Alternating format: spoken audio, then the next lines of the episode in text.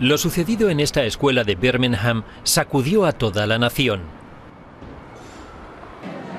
Viven aquí y deberían adaptarse, ir a la escuela, aprender inglés, costumbres inglesas. Si no les gusta, que se marchen a su casa.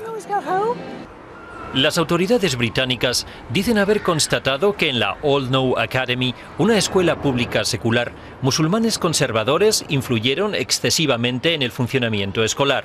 Aquí el 99% de los niños son musulmanes. Un informe de junio dice que el Consejo Escolar promueve una ideología religiosa. Se canceló una fiesta de Navidad y una tómbola por no ser algo propio del Islam.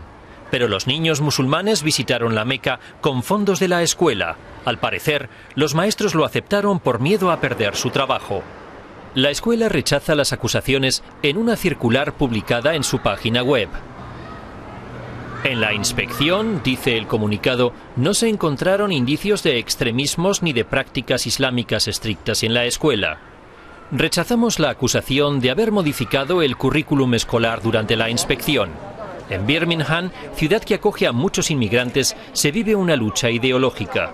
Una de cada cinco personas aquí no es nacida en el Reino Unido. Cerca del 40% de la población tiene un origen migratorio. Muchos inmigrantes vienen de las antiguas colonias británicas, como Pakistán o Bangladesh. Especialmente aquí, en el barrio de Small Heath, la mayoría son musulmanes. Muchos desean que su cultura también se vea reflejada en la educación. No me parece correcto que tengan lecciones sobre sexualidad a edad tan temprana. Deberían tener clases de religión o al menos de las dos cosas. Algunos temas, como las clases mixtas, son algo habitual para los alumnos británicos. Suponen aquí un dilema moral. Imaginemos que ella fuese un muchacho y estuviésemos conversando y que a él le gustara esta chica. Entonces conversaríamos más a menudo y nos acercaríamos. Esto podría llevarnos al pecado, por eso es una situación difícil.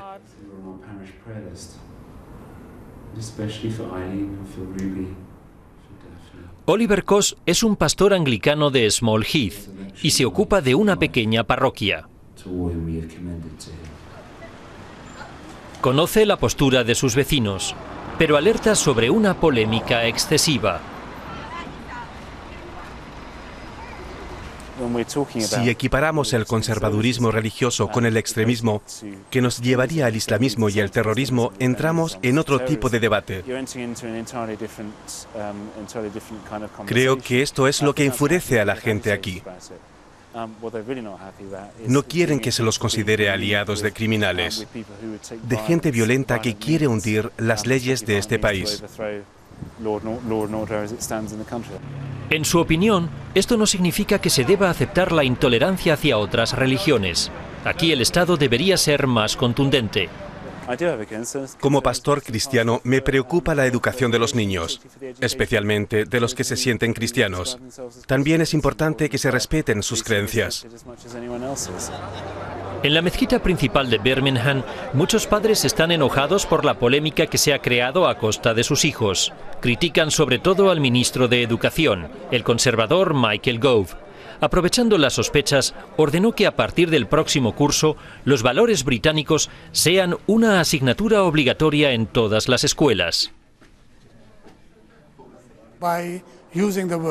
Si utilizamos la expresión valores británicos, no haremos justicia a los valores que todos llevamos en el corazón.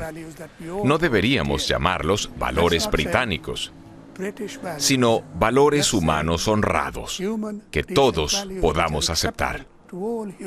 Así incluimos en lugar de marginar.